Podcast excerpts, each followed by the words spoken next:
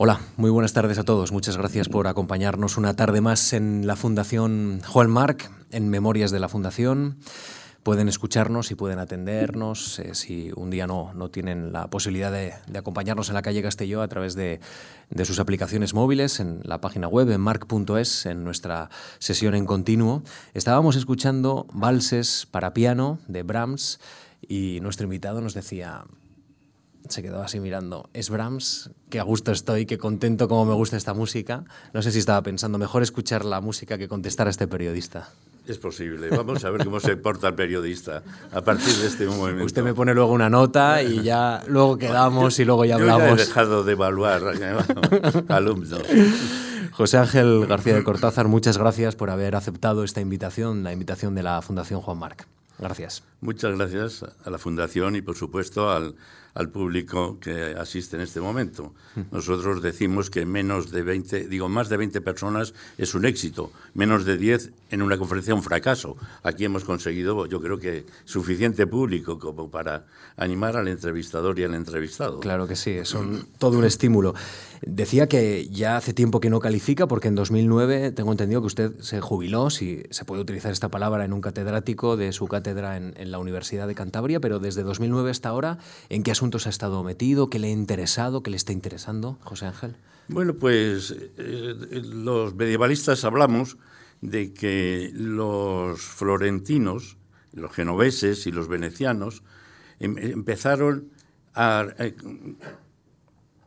a, cobrar su riqueza del comercio uh -huh. y después invirtieron la riqueza del comercio en el mundo rural. Y cuando se acercaba la hora de su posible salida de este mundo, se dedicaban a hacer obras pías y a patrocinar la construcción de iglesias, de capillas, etc. Yo puedo decir que empecé por el comercio. Mi tesis doctoral uh -huh. fue fundamentalmente sobre el comercio uh -huh. del señorío de Vizcaya uh -huh. en el siglo XV. De ahí, gracias a una beca de la Fundación Juan March, pasé al mundo rural y desde mi, jubilación me he dedicado a la historia de la Iglesia. La última obra, publicada hace ya cinco años y pico, que fue la, una historia religiosa del occidente medieval que publicó la editorial Acal. Y realmente es en ese ámbito en el que desde ese momento de mi jubilación me he encontrado muy a gusto y ahí continúo. De momento. Su rutina diaria, lee mucho, pasea mucho. ¿Qué hace en Santander? Bueno, en Santander y en el Mediterráneo, uh -huh. porque gracias a la jubilación y a los ahorros del plan de pensiones correspondiente, en, nuestra, en, en, nuestra, en esa ocasión alternamos el espacio del Cantábrico con el espacio del Mediterráneo. Entonces, eh, digamos que los desayunos son mucho más sosegados que cuando mi mujer y yo estábamos en activo y se prolongan con una cierta morosidad y después ya viene el paseo. Paseo con chubasquero, con abrigo, etcétera, o paseo con un jerseycito a orilla del Mediterráneo. Pero siempre paseo. Paseo, uh -huh. sí. En el Mediterráneo, que es cuando se puede uno, eh, bueno, puede uno estimar el, el, tiempo que puede dedicar al paseo, pues suele ser de hora y media o dos horas. Después, pues un, un mosto o un café y eh, ya casita. Y por la tarde, normalmente nos quedamos en casa, eh, entonces es el tiempo de la lectura, es el tiempo también pues, de, de elaborar algún tipo de artículos o conferencias mm. de algunos pocos compromisos que aún me quedan mm. o a los cuales me invitan los amigos. Mm. En todo caso, siempre ligado al mar, al Cantábrico, ah, al Mediterráneo. Sí, efectivamente. Bueno, nuestro invitado es uno de los mayores expertos que tenemos en alta edad media, es un estudioso de la sociedad rural y de la organización social y, y del espacio. Lo bueno de la Edad Media, o por lo menos de un paseo por la Edad Media en España, es que uno encuentra multitud de vestigios. Vestigios de la alta y baja Edad Media en cualquier ciudad existen, en cualquier pueblito también. Hay ermitas. Yo le quiero preguntar eh, si usted tiene la sensación de que en ocasiones los españoles, los ciudadanos, las personas que quizá hemos estudiado eh, en la universidad, reparamos de la importancia que tiene esos vestigios del pasado en nuestra vida. Porque muchas veces parecen un escenario y casi los ignoramos por comunes, pero, pero son extraordinarios. Sí, bueno, ya eh, en estos momentos estamos diciendo si Europa se está convirtiendo en un parque temático, ¿no? Es una impresión que empezamos a tener. Pero estoy completamente de acuerdo en el papel de esas huellas del pasado como estímulo para una reflexión histórica. Yo le he dicho siempre a mis alumnos que una de las experiencias de un medievalista, yo creo que de un historiador español, mm, experiencias más ricas es cruzar la península de norte a sur, desde el Cantábrico hasta Cádiz, y haciéndose preguntas sobre el paisaje, el, arte, la gastronomía, el paisanaje, es decir, porque todavía en muchas de las huellas del pasado encontramos esa historia que se fue trazando pues a lo largo de los siglos, ¿no? La riqueza eh, de, época romana de, Mérida o de Tarraco, la riqueza de época musulmana de Granada o de Córdoba y la riqueza, digamos, de las construcciones románicas o góticas, pues de todo el conjunto de, de España.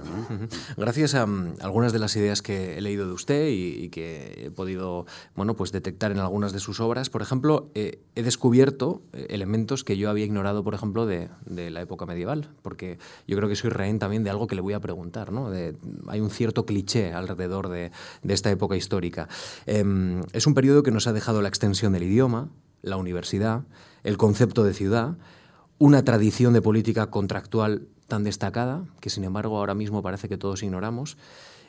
Y sin embargo, como digo, todo esto se relaciona con un periodo pues, de cierta oscuridad, de cierta brusquedad, de cierta tosquedad, donde no hay eh, elementos culturales tan eh, apetecibles como el Renacimiento. ¿Usted cree que hay una cierta leyenda negra alrededor de, la Edad Media? ¿Hay cierto desconocimiento? ¿Qué, ¿Qué, sucede para que nosotros no lo destaquemos como merece? Bueno, yo creo que existe efectivamente esa leyenda negra. Y bueno, es una leyenda que comienza en el Renacimiento, que activa normalmente, que activa eh, la intelectualidad eh, protestante frente al sur católico y que después otra vez la Ilustración se pone en tela de juicio.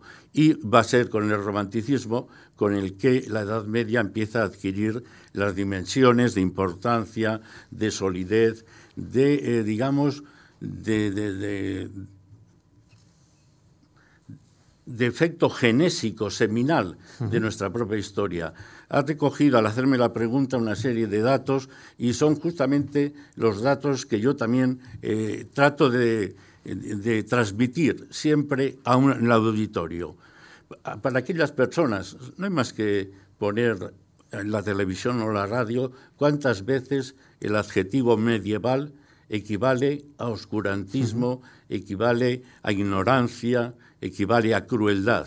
No sé si los hombres del siglo XXI que están viendo lo que sucede en Siria o los del siglo XX que vieron lo que pasó en Europa por dos veces, en el 14 y en el 39, son los más indicados para juzgar cómo qué crueldad había en la Edad Media, cuando en definitiva, cuando eh, se moría la, en, la, en una batalla era en parte más porque el guerrero no se podía levantar, sobre todo cuando hay una armadura ya de metal en los siglos XIV y XV, el guerrero no se puede levantar y entonces mueren allí en, por esa circunstancia más que por una muerte directa como sucederá después en todas las batallas.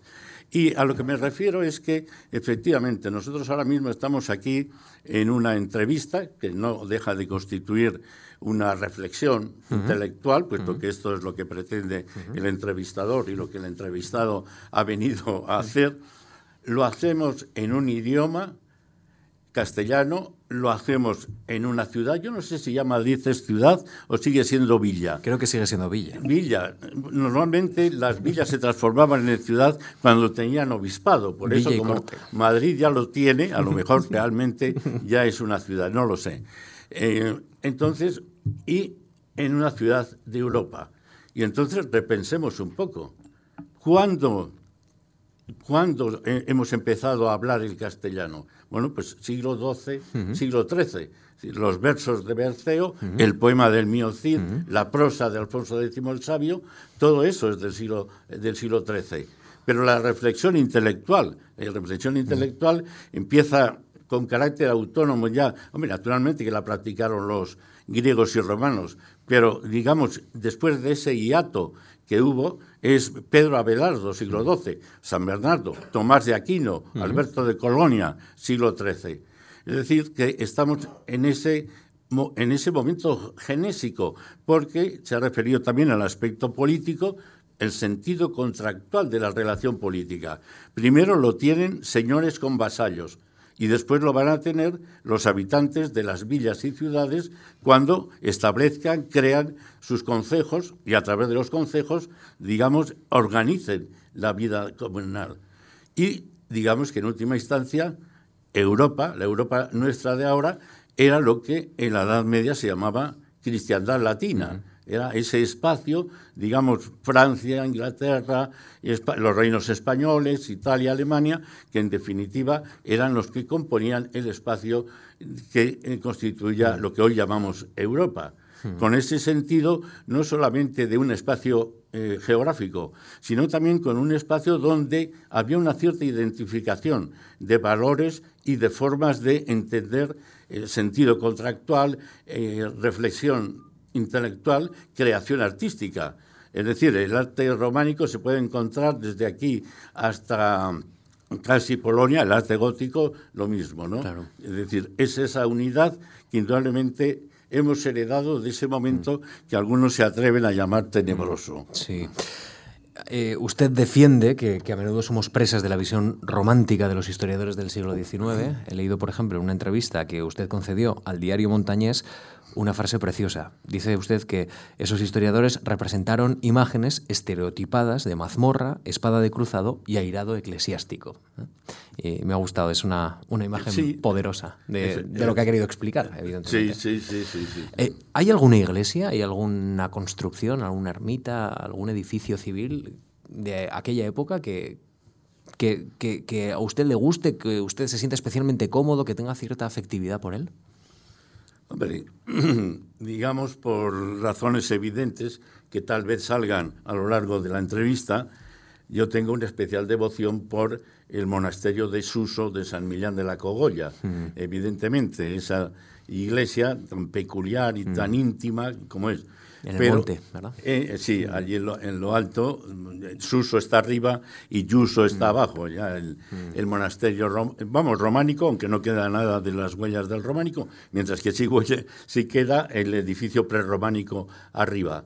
Y sin duda, pues la Catedral de León me parece que dentro del, mundo cristiano es una de las iglesias en España de más belleza, de más unidad y de más eh, ese sentido espacial, iluminado por las magníficas vidrieras que dan ese, ese tono de belleza, de espiritualidad, de tendencia a elevarse uno sin darse cuenta. Máxime si, sobra alguna, si suena alguna tocata de Bach en aquel momento, en, como más de una vez me ha sucedido. ¿no?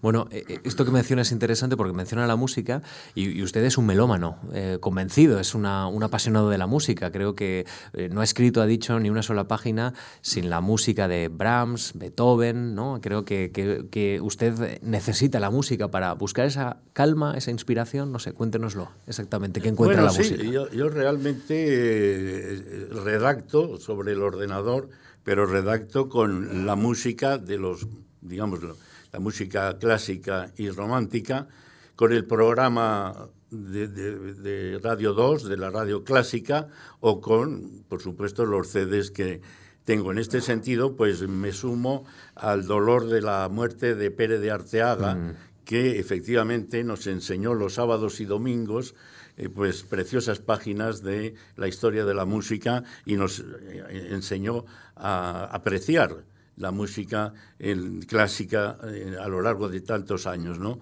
Ahora ha sido sustituido, quizá por un criterio mm, también interesante, puesto que se está dando voz a los eh, a, promesas de nuestra, mm. pianistas, mm. violistas, violinistas. Bueno, pues también tiene un sentido que se les abra ese cauce que durante el tiempo que estuvo José Luis Pérez de Arteaga no estuvo abierto, pero en cambio yo no, no, puedo escribir si estoy oyendo una conversación. Necesito la música, evidentemente, para escribir y para pensar y leer. ¿Y el silencio no? El silencio también, pero me he acostumbrado de tal manera a leer y a redactar con la ayuda de los grandes de la música que realmente me, hmm. falta ese, ese, toque ambiental hmm. cuando estoy trabajando. ¿no?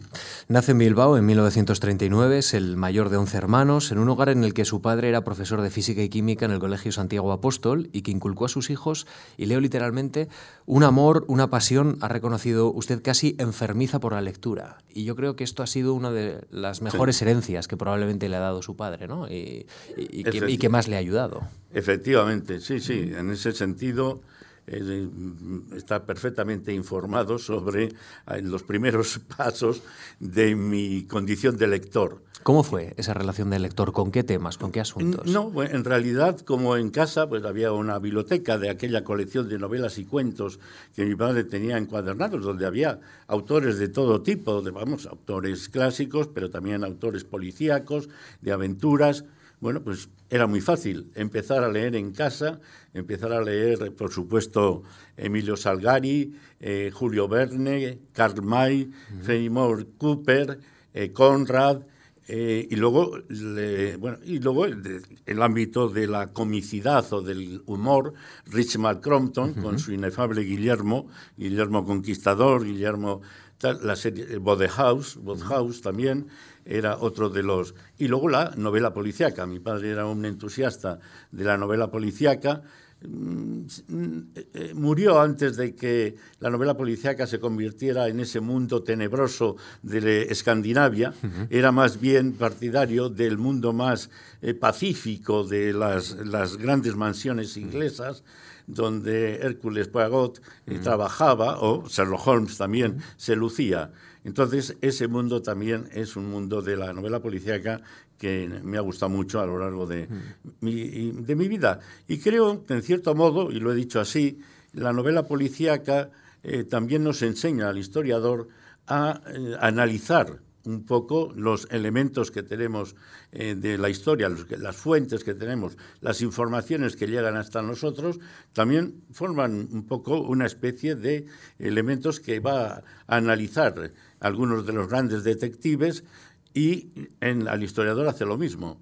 Y llega un momento en que después del análisis tiene que venir la interpretación, ¿no? Esa rueda que organiza Hércules Poirot para decir ya sé quién es el, el, asesino y entonces, bueno, pues va explicando. Muy bien, el profesor hace lo mismo. El profesor que investiga además, primero investiga, analiza, busca fuentes, compara, coteja y ya construye un poco su hipótesis y su tesis. Y en el momento en que ya está seguro de ella, hace publica el artículo, publica el libro, para que efectivamente ya ahora sea el inspector de Scotland Yard, a lo mejor el que le ponga, el, le ponga la nota sobre lo que ha hecho o el, Ministerio de Educación y Ciencia lo haga en ese caso. Su padre o sus padres le proporcionaron un bagaje importante, primero la importancia de la lectura, después la responsabilidad en todos los órdenes de la vida. Y, Eso porque era el mayor, ¿eh? Claro. Mis otros hermanos ya no son tan responsables. ¿eh? y después eh, el interés por el trabajo, ¿no? Y, con estos elementos se fue forjando, entiendo, el, el, joven José Ángel realmente eh, siendo el primero, como usted dice, que esto me parece que marcó mucho, ¿no? Marcó mucho su vida y, su interés y sus esfuerzos. No, Tuvo que abrir camino. Efectivamente. Y bueno, simplemente asumí la responsabilidad y creo que la he ido asumiendo a lo largo de mi, de mi vida. Y bueno, pues eh, estoy muy satisfecho de, de, que haya sido así. Me tocaba ese papel y creo que lo he desempeñado con cierta hmm. honestidad y con... Bien, es verdad que yo marché de casa a mis 17 años ya abandoné el hogar cuando me trasladé a Valladolid a cursar los estudios de filosofía y letras. Pero eh, incluso después, en mis vacaciones, pues bueno, procuré ser un ejemplo de, de trabajo, porque bueno, simplemente creo en la cultura del esfuerzo, creo en la cultura del trabajo y creo que es la forma de conseguir cosas en la vida. Fruto de este itinerario educativo, sentimental, hay una confesión suya que, me ha gustado. La pasión por la lectura derivó en una destreza en la expresión escrita. Me expreso mejor por escrito que oralmente. ¿Esto de qué manera le ha marcado un terreno? No sé si, si le ha ayudado a explorar más las páginas, la investigación científica, histórica, que las relaciones personales. Esto me pareció todo un hallazgo, esta frase. No, pero realmente es que em, me siento más cómodo escribiendo, volviendo sobre lo escrito, reformando y tal, que en, en la expresión oral, que a veces me puede ser un poco más torpe eh, o vamos, o puede ser más torpe que la escrita. Simplemente procuraré que en esta entrevista no se note mucho mis déficits de capacidad de expresión oral y pueda seguir adelante con bastante éxito. Eh, en un hogar con 11 hermanos, eh, que yo creo que debió ser muy divertido, ¿no? Entiendo, 11 personas, 11 chavales, tuvo que tener experiencias increíbles, ¿no? hay historiadores como usted, su hermano Fernando, que también pasó por aquí, por los micrófonos de la Fundación, por memorias, pero también hay matemáticos, filólogos. ¿Cuánto de importante... Filósofa. la, hija de la filósofa está aquí y hay que recordarlo. Claro, cuánto de importante fue eh, la impronta de los padres eh, en esta saga de los García de Cortázar? A la hora de buscar también esta, este camino, el camino, eh, el camino académico, digámoslo así. Ya, pues no lo sé, porque realmente mis padres o nuestros padres nos dejaron libremente elegir aquello que nos parecía o nos gustaba más. Incluso aunque alguna de las elecciones podría ser vista desde el punto de vista social como un camino que no conducía a unos sitios muy brillantes, ¿no? Para empezar, el mío propio. Pero... Pero usted empezó ciencias. Yo hice el bachillerato de ciencias y luego ya en preuniversitario me pasé a letras. Quizá hay un poco por el ejemplo del padre, entiendo, ¿o no? Bueno, por eso, porque no tenía muy definido en, a mis 15 años cuál era mi destino, vamos, o mi vocación o mi interés profesional mm, después. Y entonces, sí, cursé quinto y sexto de ciencias, pero ya al terminar sexto de bachiller, pues me di cuenta de que efectivamente lo que me gustaba más era las letras y dudé también entre el periodismo y la y, el derecho, que era lo que se podía cursar en Bilbao, la Universidad de Deusto, pues no me atraía especialmente, pero finalmente me decanté por las, eh, las letras. ¿Latín, griego? En latín y griego, bueno, volver a recuperar el latín. Que, claro.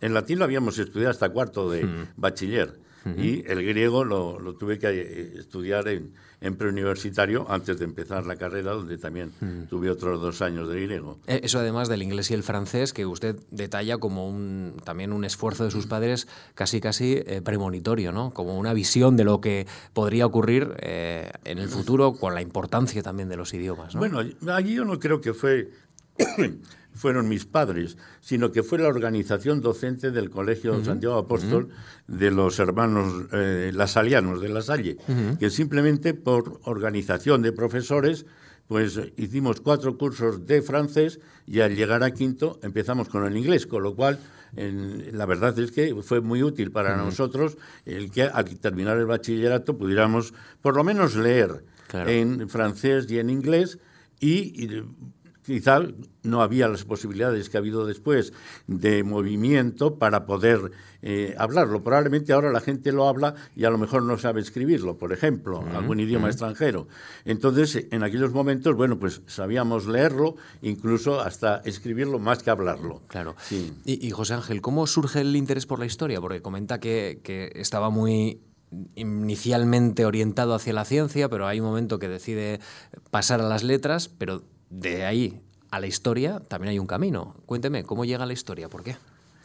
Bueno, yo eh, al terminar o al comenzar el, curso de preuniversitario ya me dirijo hacia las letras. Abandono la ciencia con buenas notas en la reválida de sexto, pongo en antecedentes, y me paso a, a las letras, pero tampoco sin saber en ese momento cuál va a ser y mm, ya cuando decido que efectivamente lo que quiero es hacer la carrera de letras, en aquel momento hay que recordar que en España había 12 universidades.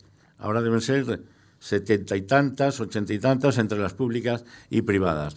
Entonces había 12 universidades, Vizcaya, eh, Bilbao concretamente, correspondía al distrito universitario de Valladolid y entonces pues lo lógico era ir, estudiar, a ir a estudiar a Valladolid. El cursus de la Facultad de Filosofía y Letras consistía en dos años comunes, con historia de España universal, historia del arte, geografía, latín, griego, lengua, literatura española. Y, bueno, pues durante los dos años aquellos no tuve que decidir. Me enrolé en, aquel, en aquellos cursos y al terminar segundo ya tenía que decidir qué especialidad. En aquel momento en la Universidad de Valladolid no había más especialidad que la de historia. Y yo no sé si porque efectivamente me gustaba la historia o porque eh, me había encontrado a gusto en el Colegio Mayor Santa Cruz, donde estuve como colegial durante cinco años de carrera y tres de doctorado, el hecho concreto es que me quedé haciendo historia y no me he arrepentido nunca de ello. Yo creo que efectivamente había ya un interés porque eh, a través de Julio Verne, sobre todo, la etnografía, la antropología y estas cosas siempre me habían ido gustando y donde podía encontrar alivio a esos mm. o a esos deseos era mm. en la Facultad de Historia. Mm. Cuando usted narra el paso de Bilbao a Valladolid, usted dice que sale de una ciudad con escasa tradición humanística. ¿Por qué? Bueno, era un hecho con, ¿Cómo lo sentía? ¿Cómo lo sentía usted? ¿Sentía cierta incomprensión por su opción académica? No, no, no, no, no. bueno, creo que conoce la anécdota del encuentro de mi padre con un amigo suyo ingeniero, que cuando yo estaba en segundo de carrera y, mi padre me presenta aquí mi hijo José Ángel y el ingeniero responde, ah, no, y mi padre dice que estudia filosofía y letras. Ah, eso es para poeta, dice el ingeniero. Claro, yo me quedé un poco asombrado y después se ha debió quedar el frustrado, porque no he escrito una estrofa en esto, todos estos años. ¿no? Pero eso da una imagen de... Entonces había lo que había en Bilbao era la, ingeniería. Era lo había industria, ¿no? Y la industria y, digamos, desde el punto de vista académico, la ingeniería industrial. Y luego el derecho, ha comentado. En la Universidad de Deusto, sí, el derecho y el derecho y económicas juntos. Y, y, en Valladolid, cuando llega a Valladolid, encuentra otro, otra sensación, eh, digámosla, otra tradición humanística, se encuentra de otra manera, ve otra ciudad. Bueno, veo que he encontrado, digamos, la, carrera en la que me siento a gusto, todavía, bueno, pues como todas que, exigen un esfuerzo, un trabajo, pero me encuentro, me encuentro a gusto allí en, en Valladolid cursando la, carrera de historia con profesores buenos, profesores menos buenos, como, como todos, como en todas las universidades, ¿no? Y, pero a, gusto, sí. José Ángel, ha mencionado hace un momento el Colegio Mayor Santa Cruz, que creo que es además un colegio mayor que depende de la misma universidad, ¿no? del mismo centro universitario. ¿Qué le ofrece? ¿Por qué es tan importante? Porque usted siempre lo recuerda en todas las entrevistas como un punto importante. Bueno, el Colegio Mayor Santa Cruz fue creado por el famoso cardenal Pedro González de Mendoza, el llamado tercer rey de España en época de los reyes católicos. Si recordáis la serie eh, de, televisión española, ¿no? de Isabel, ahí vemos la figura de este hombre, de este cardenal, que fue el promotor y bajo cuyo patrocinio se construyó el Colegio Mayor Santa Cruz, que pues, ha tenido una historia a lo largo de la historia moderna y contemporánea. Y eh, ese colegio, que también pues, pasó por avatares históricos, se rehace o toma, retoma su condición de colegio mayor en 1942-43 y ahí llegamos, o yo llegué en el año 1956. Y claro, ahora que cada ciudad, incluso cada cabeza de partido judicial tiene su universidad, es un mundo mucho menos plural del que entonces había. De menos cuenta que Valladolid abarcaba eh, Guipúzcoa, Vizcaya, Álava, Burgos, Palencia, eh, no, Soria pertenecía a Zaragoza. Entonces, claro, en ese colegio mayor nos reuníamos gente de todas estas provincias, más unos cuantos canarios que, bueno, queriendo estudiar en la, en la península les daba igual. Entonces, claro, primero ya era un mundo eh, plural de procedencias y era un mundo de, de, gente enormemente preparada y enormemente dispuesta a triunfar en la vida a lo largo en, en función de su distinta profesión. Y claro, en, en, esa, aunque la Universidad de Valladolid, como todas en, aquel en aquella época, tenían eh, un número escaso de especialidades, pero bueno, estaban las cuatro facultades históricas, la de Filosofía y Letras, la de Medicina, la de Ciencias y la de Derecho. Entonces, claro, en el Colegio Mayor convivíamos estudiantes que cursábamos las distintas, las distintas carreras y a la hora de la comida o las sobremesas o eh, a lo largo del, del tiempo, de los días, los fines de semana, no regresábamos a nuestro lugar de nacimiento. Es decir, yo llegaba el día 1 de octubre a Valladolid y me retiraba a Bilbao el 21 de diciembre. Y lo mismo volvía el 7 de enero, y, porque ahora, por lo menos mis estudiantes en Santander, el viernes, y si es posible el jueves por la tarde, ya desaparecían. Entonces, claro, se perdía todo, e, ese, se pierde ahora mismo todo ese, eh, esa posibilidad de intercambio intelectual entre personas de enorme amor propio y trabajo y efectivamente para mí eh, fue una etapa de formación también y de asomarme a lo que hacían los científicos, los juristas, los médicos, con, con, los que comía en la mesa de cuatro, pues alternábamos personas o estudiantes de cada una de estas especialidades.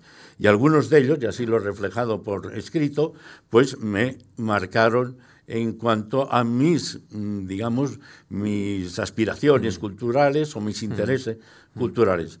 Por otro lado, con mi condición de profesor, vamos, o estudiante en ese momento, después ya profesor ayudante, eh, me llevó a ocuparme de la crónica del propio Colegio Santa Cruz. Fui cronista del Colegio Mayor Santa Cruz y en uno de los, recuerdo perfectamente, estamos en febrero precisamente, en uno de los febreros, no recuerdo de qué año, 1900, probablemente 1960, el Colegio Mayor ofreció 29 actividades. ¿eh? actividades con Gregorio Marañón, con José Luis Martín Descalzo, con Damaso Alonso, es decir, día tras día. Bueno, en ese ambiente, vamos, era, digamos, ineludible sentirse ya, mm, digamos, eh, metido en esa ola de, cultura y en esa ola de espíritu de trabajo y de ilusión por conocer no solamente lo de tu propia eh, asignatura, vamos con tus propias asignaturas, sino un poco todo lo que se movía en ese momento. ¿Y de ese colegio nació alguna amistad también? Sí, de ese momento nacieron amistades que efectivamente algunos de ellos eh, viven, otros desgraciadamente mm. ya no viven, pero sí que han, han, nacido amistades de, con psiquiatra, mm. con jurista, con geógrafo, con otro filósofo, con científico. Sí. Mm. Usted menciona eh, en su tiempo universitario un profesor que es importante para definir sus intereses académicos es Luis Suárez. En 1961 le dirige la tesina con la que obtiene el premio extraordinario fin de carrera, que es las luchas nobiliarias en la época de Enrique IV de Castilla. Y yo le quiero preguntar cómo, cómo recuerda al profesor Suárez, por qué fue tan importante, qué, qué, qué le transmitió. Bueno, yo creo, y esto lo, creo que lo, lo puede decir cualquier profesor, que eh, a uno le gusta la materia, en este caso la historia. A mí me gustaba la historia y después me decía ese profesor en segundo curso, cuando yo todavía no conocía al profesor Suárez, que después uno le gusta la historia y después será un determinado profesor el que te guste y te anime e incite a una especialidad más concreta dentro de esa historia. Y eso es lo que me pasó a mí. Es decir, una vez que me decidí por la historia, pues realmente el profesor Luis Suárez con su capacidad de síntesis, con su capacidad intuitiva y su capacidad de, escritura también, pues fue en, dentro de, la, de, los profesores de historia el que eh, atrajo más mi atención y al que naturalmente le solicité primero la dirección de la tesina y después la dirección de la tesis doctoral. Aunque también hubo otro profesor de geografía, eh, don Jesús García Fernández, que también me marcó mucho, como después se ha podido ver a lo largo de mi investigación. De manera que de, Suárez yo aprendí sobre todo la capacidad de síntesis. Es curioso que este profesor en, digamos, en los dos años, mi curso y el curso siguiente, de allí salieron eh, Julio Valdeón, que escribió varios manuales, yo, que he escrito varios manuales de historia, Emilio Mitre, que ha escrito varios manuales, eh, Miguel Ángel Ladero, que también ha escrito varios manuales, es decir, algo tenía este profesor de capacidad de síntesis que nos obligaba o nos estimulaba a ese, eh, también a traducir nuestros conocimientos a unos manuales que después han sido, afortunadamente, obras de referencia en la Universidad Española. Y luego el profesor García Fernández, geógrafo, pues fue también una persona que eh, me influyó eh, mucho en cuanto eh, su interés por el paisaje, por el paisaje humanizado. Entonces, ver un poco cómo el hombre trabaja el paisaje cómo el hombre va modificando este paisaje, haciendo posible la vida en determinados paisajes, aunque sean aparentemente eh, duros, y entonces de él también eh, he, adquirido esa sensibilidad a través de las excursiones que hacíamos continuamente por, la, por Castilla, la sensibilidad para el, espacio, que después ha sido una de las líneas maestras de mi investigación. Durante los años 62, 63, 64 es becario del CSIC, eh, en el Patronato Menéndez y Pelayo, en Valladolid, nada más terminar la carrera es usted profesor adjunto, provisional de la Cátedra de Historia Antigua y Media de España. En el año 1964 se traslada a Salamanca, donde estará poco tiempo porque regresa a Valladolid como profesor adjunto titular de la Cátedra de Historia General de España y en apenas dos años había completado... ¿Sí? No, He corrido mucho. Ha corrido demasiado. Se ve que tiene una información más de la que yo recuerdo. Sí. Pero. Es la que usted ha depositado, ¿eh? En, en la eh, fundación. Esto está depositado Sí. en la fundación. Esto es lo que usted escribió cuando solicitó en, en el año 67 la tesis. En el año 67. Señores, estamos hablando del año 67. Y yo con estos pelos. Bien. No, yo hice la, la tesina y el doctorado. Marché en el año 64 a Salamanca, pero ya no regresé a Valladolid más que para defender mi tesis doctoral. O sea que yo seguí ya del 64 al 68 en Salamanca. Y luego en el 68 marcha a Santiago. A Santiago, ya cuando eh, hasta ese momento era eh, adjunto interino, provisión, eh, interino me se llamaban entonces, y ya cuando saco la oposición marcho a Santiago de Compostela. Hasta entonces, ¿usted tenía la sensación de que ya tenía orientada por completo su carrera académica? Eh, ¿Quedaban elementos interesantes que tener que, que cubrir de alguna manera, intereses por, por explorar? ¿En qué momento? En el año anterior a la petición de la beca en la Fundación Juan Marc. Bueno, eh, no, en ese momento ya tenía yo definida mi... La prueba es que para ese momento había hecho ya el doctorado, lo cual, claro, el doctorado ya te marca, eh, te marca un, un destino. Y el doctorado lo había terminado en el año 1965. Es decir, ya empecé a ser profesor de, en Salamanca en el año 64, octubre del 64, y terminé la tesis físicamente ya de redactarla y la presenté en Valladolid en el año 1965. Pero yo profesionalmente ya estaba, digamos, en- encardinado en la Universidad de, de Salamanca. Y eh, realmente el paso por Salamanca fue también para mí eh, muy importante. Eh, fueron cuatro años, pero claro, son cuatro años, 1964 al 68. Estamos ahora a 50 años del famoso Mayo de Fran- francés. El- el- el- el- el- recordemos que la, fa- la Facultad de Letras a la que iba a ir yo a partir del 1 de octubre, la de Santiago de Compostela, había estado 33 días ocupada por los estudiantes, también en mayo del 68. Es decir, era una etapa de hervor, era una etapa de enorme, eh, de enorme intercambio de, de- de- ilusiones, intercambio intelectual, intercambio de reflexiones, la introducción del marxismo dentro de eh, la universidad. Entonces, era un hervor que eso es lo que viví en, en Salamanca. Es decir, allí, claro, yo tenía cuatro años más que mis alumnos. Entonces, bueno, en parte por esta circunstancia, pero en parte por el momento histórico que estamos viviendo, eh, con un contacto entre la Universidad Civil y la Pontificia, se, eh, eh, se hace una, se eh, crea una llamada cátedra de Pablo VI. Estamos hablando del año 1967 y 66.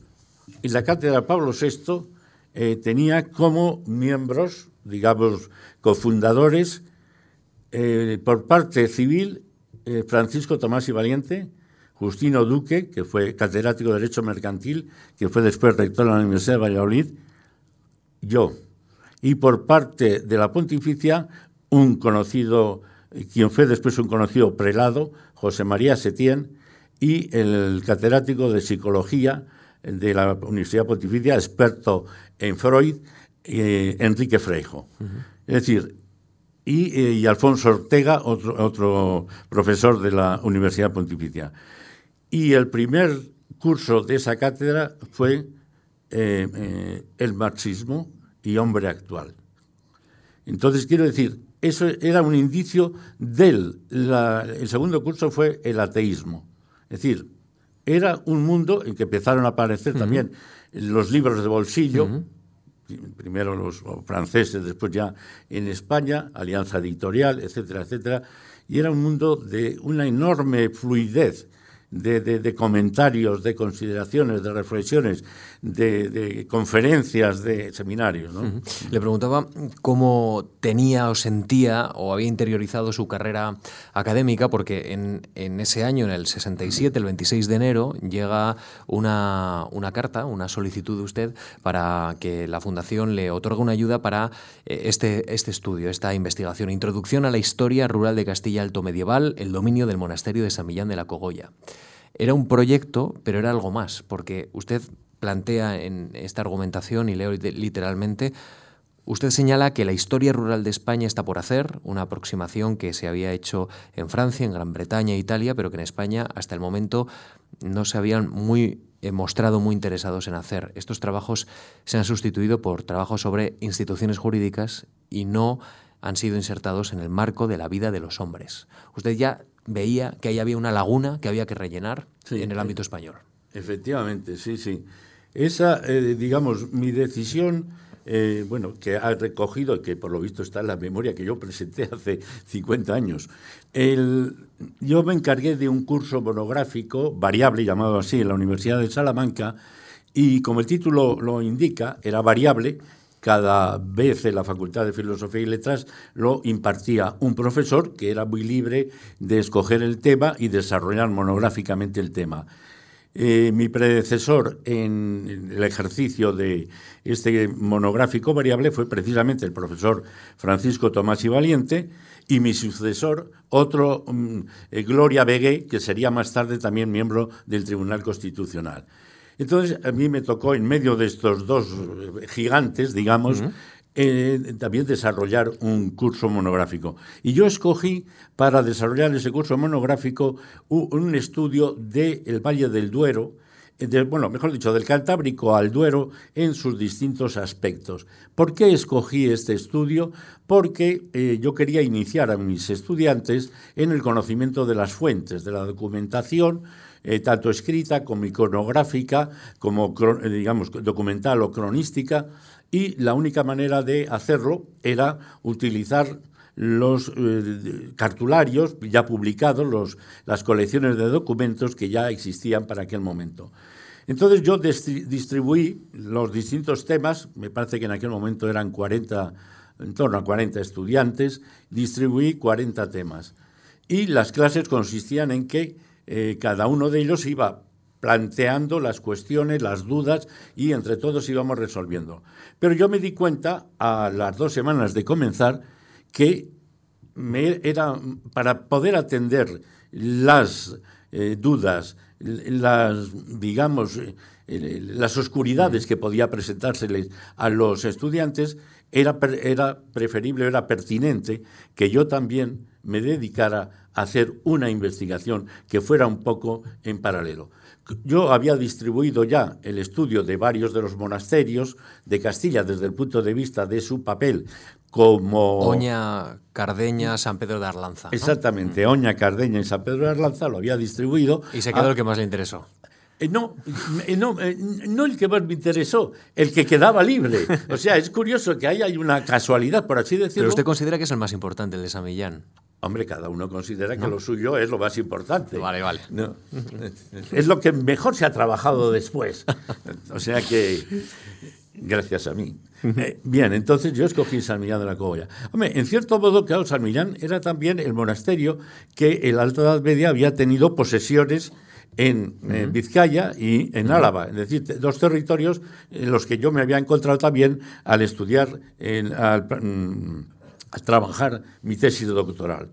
Entonces, bueno, pues me sentía cómodo con ese espacio, con esa proximidad también, y así es como empecé yo a trabajar en San Millán de la Cogolla, porque eh, para ir a la par de otros alumnos que iban estudiando otros monasterios, otro, o, comarcas o... Muy interesante este movimiento en, en, una doble dirección, ¿no? El de tutelar, digamos, alumnos a la vez que uno investiga y, se encuentra con las mismas dificultades probablemente que los, que los alumnos. La, mejor manera. De, hecho, repasando algunas notas, usted reclama que hay material suficiente para redactar una historia rural, eh, especialmente del ámbito de San Millán de la Cogolla, pero usted ya sentía que en España esto, como hemos comentado, se podía realizar de otra manera, porque hay un material abundantísimo, inédito, conservado en archivos catedralicios, provinciales y municipales, e incluso usted solicita una ayuda a la Fundación para realizar fotografías aéreas sí. de la, del monasterio. Sí. ¿Esto le sirvió? Sí, eh, bueno, efectivamente. Bueno, después resulta que esas fotografías ya existían del vuelo americano de 1956 y de, que, de las cuales me, me, proveí en ese momento, porque efectivamente a través de la foto aérea se pudo ver un poco eh, pues, eh, cuál eh, naturalmente, el, aspecto que ahora mismo tenía eso, y en algunos casos... El perimetraje, entiendo, ¿no? Exactamente, y cómo los documentos de los siglos X y XI todavía se podían encontrar reflejados en el, en el territorio que la imagen fotográfica mostraba. ¿No? O al revés, a través de la imagen fotográfica se podía ver delimitando el coto del monasterio, por ejemplo, o algunas de las explotaciones cercanas, y me fue eh, muy útil, sí. Pues sabe que eh, el secretario del jurado, Pedro Voltes, afirmó de su trabajo que se está desarrollando con un profundo rigor sistemático y encomiable deseo de agotar la materia y articularla en una forma innovadora y exhaustiva. ¿Usted tenía la sensación de estar realizando un, elemento innovador y que en cierta forma iba a ayudar a la historiografía del país? Bueno, yo era consciente de la laguna importante que existía. Es decir, si todos los historiadores caracterizamos la Edad Media, además con justeza, que, que se trata de una edad rural, bueno, pues es importante que estudiemos precisamente el campo, los campesinos, los señores de esos campesinos. Y entonces me parecía importante eh, que había ahí una laguna eh, que cubrir. Y digamos que es lo que hice a través de, mi estudio. Y después, eh, digamos, 10 años, no, en 1988, yo publiqué la única, hasta el presente, síntesis de historia de la sociedad rural en España, en la Edad Media. O sea, no se ha escrito todavía una nueva síntesis sobre el tema de la historia, la historia de la sociedad rural. Por ello, yo me encontré en el año 67 con esa laguna, me pareció que era importante, que se podía abordar desde el punto de vista que yo había escogido, el estudio pormenorizado de un dominio que actúa en muchos espacios y controla hombres, pero controla tierras también, y a partir de ahí, digamos, fui reflexionando hasta después, naturalmente, pues con más lecturas y lecturas, llegar a producir no solamente el trabajo propio del dominio de San Millán de la Cogolla, sino años después la síntesis que, como digo, sigue siendo la única sobre la historia rural. Un, estudio que llenó de coherencia una carrera académica, ¿no? sí. de consolidación y de y, de solidez. El, libro, digamos, esta obra, esta investigación se tituló un poquito después El dominio del monasterio de San Millán de la Cogolla, siglos X y XIII, Introducción a la historia rural de Castilla Alto Medieval, así lo, publicó usted. ¿Cuánto tiempo se pasó en, San Millán de la Cogolla? Bueno, yo disfruté, el profesor José María Lacarra, me pasó eh, una gran cantidad de fotocopias de los documentos que él había fotocopiado en el monasterio de San Millán de la Cogolla. Y después ya, ya, eh, ya fui yo sobre seguro para, eh, digamos, localizar, bueno, no localizar, estaban localizados, sino trabajar sobre algunos cuya, vamos, cuya fotocopia era un poco insegura o un poco dificultosa, entonces es lo que pude, lo que pude hacer eh, allí en San Millán. Entonces, ¿quién abría las puertas del monasterio, de, la pequeña ermita? No, el, archivo lo tienen abajo. Sí, sí, sí, pero me imagino que habría ido también allí. Ah, no, hombre, allí Tarsicio Lejarraga, el famoso guía de San Millán de Suso, que después ha sido sustituido por su hijo Teodoro Lejarraga, eh, claro, fue un hombre que también, eh, con el cual pues tuve mis, mis charlas, claro. el entusiasmo que él tenía. Viendo el valle, ¿no? Viendo el valle, efectivamente, un sitio recomendable, absolutamente recomendable, el valle de, San Millán. ¿Y qué frío hace en esa cripta? Dentro. Ah, bueno, sí, sí, ¿Eh? es fresquita, mejor para el verano. Sí.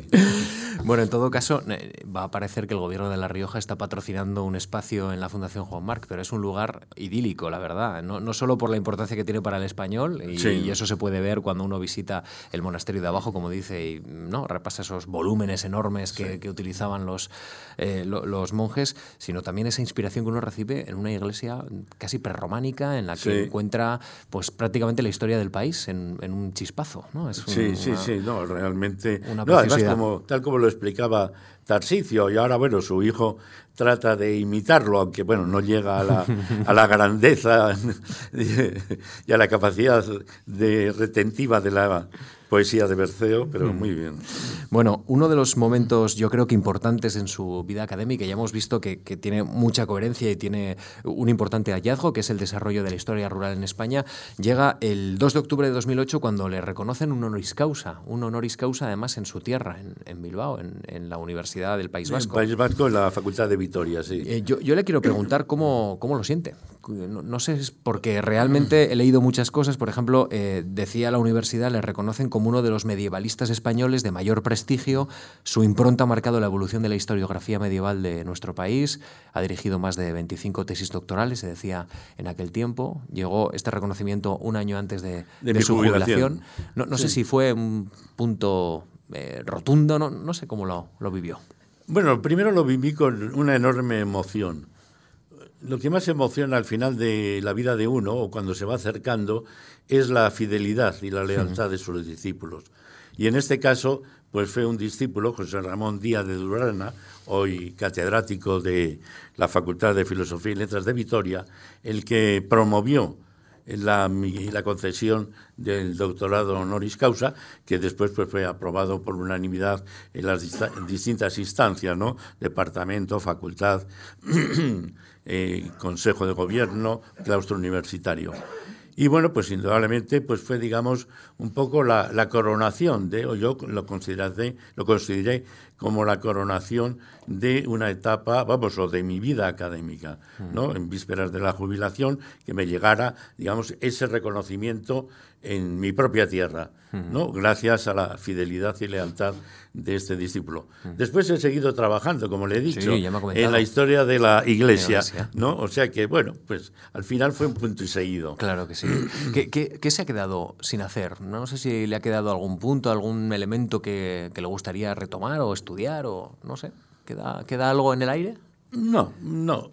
Bueno, pues eh, queda seguir trabajando un poco, pues, quizá en el mundo de la historia de la Iglesia, pues al, nivel micro, la parroquia, por ejemplo, me interesa mucho en el mundo medieval la constitución de la parroquia en todos los aspectos, tanto eh, eclesiástico como, como civil, es decir, como unidad y célula de, sociabilidad, eh, la parroquia, la aldea, etcétera y digamos, eso es un poco lo que me podría interesar. Pero bueno, yo considero que he cumplido a lo largo de mi vida académica bastante bien y que he devuelto los talentos que me entregaron en el momento de, nacer o de llegar a Valladolid a cursar mi primer curso de la Facultad de Letras. ¿Cómo, cómo ha sido su relación con, con, sus discípulos, si se puede utilizar esa palabra en la trayectoria de, de García de Cortázar? para mí, de mí hacia ellos, muy cariñosa. De ellos hacia mí. Se queda ahí en el aire. no, he tenido discípulos en general, discípulos de una gran fidelidad mm. y otros, digamos, más, más fríos. bueno, yo creo que eso sucede siempre, ¿no? Pero como me dicen los ajenos a mi escuela, si es que puede llamarse escuela, no te preocupes, para los demás esos son también discípulos tuyos. O sea, quiero decir que en el fondo, pues por sus obras los conoceréis y a través de esas obras se ve de quiénes son hijos, ¿no? En un momento dado. Y luego, pues claro, los caracteres pues hay afinidad o menos afinidad de caracteres, pero vamos, yo en general estoy satisfecho con la relación que he mantenido eh, con los discípulos o los discípulos conmigo. Quizá porque el profesor Luis Suárez me enseñó a ser un liberal en el perfecto sentido, o sea, no fue un, no fue un catedrático que me tuvo arrojado hmm. allí, encerrado con llave en el despacho, no, y entonces, pues yo también he dejado una amplia libertad mm. según el principio de que el mundo es ancho y ajeno. Claro, me lo planteaba porque es una buena oportunidad para un maestro que los discípulos desarrollen ámbitos que igual eh, no han desarrollado uno mismo, no ha podido desarrollar y bueno, ahí se abren ventanas de oportunidad también para seguir aprendiendo. ¿no? Exactamente, exactamente. Yo eh, digo siempre que efectivamente nosotros hemos llegado hasta aquí, o yo he llegado concretamente hasta aquí, y a partir de ahora son ellos los que tienen que seguir profundizando y lo han hecho, y lo han hecho la mayoría de ellos con absoluta convicción y calidad eh, a lo largo del tiempo. O sea que en ese sentido, no solamente mis hijos académicos, sino también mis nietos académicos. Bueno, José Ángel, hemos terminado. La verdad es que no, no hay tiempo para mucho más, pero no, no sé si me aprueba o no, catedrático. ¿Cómo se ha sentido? ¿Cómodo, no cómodo? Llegábamos con los nervios al principio y bueno, bueno, ya vamos a ver cómo va a ir esto. No, yo creo que es el público el que tiene que evaluar, ¿no? Ahora que cuando llegas al banco o llegas a un mostrador de... El otro día me quedé asombrado en un mostrador del corte inglés de Santander. Simplemente quería coger comprar un bolígrafo. Compré el bolígrafo y me dijo la dependienta, por favor, valore de 1 a 10 el trato que le he dado. Pero por favor, si era solamente un bolígrafo. Oiga, que lo he traído además yo, lo he escogido en la estantería. Pero bueno, vas al banco y te diga, por favor, solo 9 y 10. ¿eh? Bueno, pues entonces solo 9 y 10. Yo también, también. En esto soy muy liberal. Puede decirme la verdad, incluso. La verdad es que 9 o 10. El público tiene ahora la palabra. Bueno, José Ángel García de Cortázar, ha sido un placer conocerle, charlar eh, con usted de un elemento que es muy lejano quizá para muchos de nosotros, como la alta edad media, pero yo creo que hemos salido todos con ese virus de, ir y mirar, ¿no? Mirar el patrimonio que tenemos, que es muy importante, y si podemos visitar San Millán de la Cogolla, fervorosamente hacerlo, porque es una preciosidad. ¿Mm? Ir y mirar, no, mirar y ver. O mirar y eh, ver. Mirar y ver, ¿no? O sea, porque mirar lo hace casi todo el mundo. Lo que hace falta es ver. Pero para ver hay que tener también conocimiento, conocimientos previos. si no, no ves pues nos acercaremos a su obra para, para ver y mirar mejor. No, pero mejor los manuales que he escrito, más que el, libro de San Millán de la Cogolla. es decir, que puede ser más duro. Claro que sí. Gracias, José Ángel. Muchas gracias a todos.